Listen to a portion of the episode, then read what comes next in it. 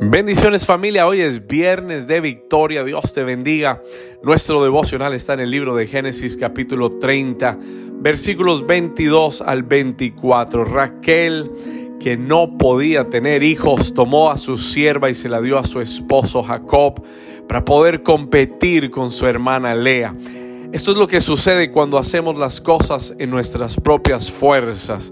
En vez de mejorar y en vez de bendecir, empeoramos las circunstancias y las situaciones. Mas la Biblia declara que ella clamó al Señor. Ella oró y dice el versículo 22 que Jehová oyó su clamor y se acordó de Raquel. Y el Señor abrió su vientre y le dio un hijo llamado José. Y Raquel declaró, ahora ha sido quitada mi aflicción. la palabra José, el nombre José quiere decir lo que el Señor añade a nuestra vida. Yo quiero enseñarte o dejarte saber en esta mañana que nuestras fuerzas no son suficientes para alcanzar las bendiciones de Dios. Que no podemos alcanzar la bendición de Dios haciéndolo a nuestra manera y en nuestra fuerza.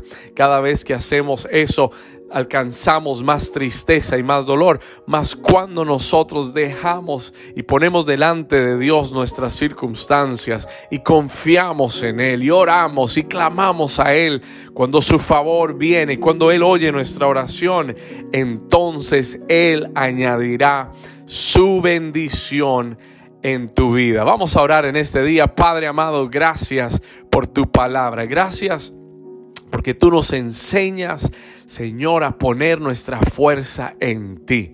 No a prefabricar o a fabricar nuestras bendiciones, sino a dejar que tú obres, a dejar que sea tu mano la que haga el milagro y lo sobrenatural. Hoy confiamos en ti. Padre, tú has oído la oración de tus hijos y viene un tiempo de fructificación y viene un tiempo en el que tú añadirás y viene un tiempo, Señor, en el que tú responderás la oración de tus hijos. Padre, yo lo creo. Estamos entrando en esa temporada de cielos abiertos, en esa temporada de bendición y de respuestas.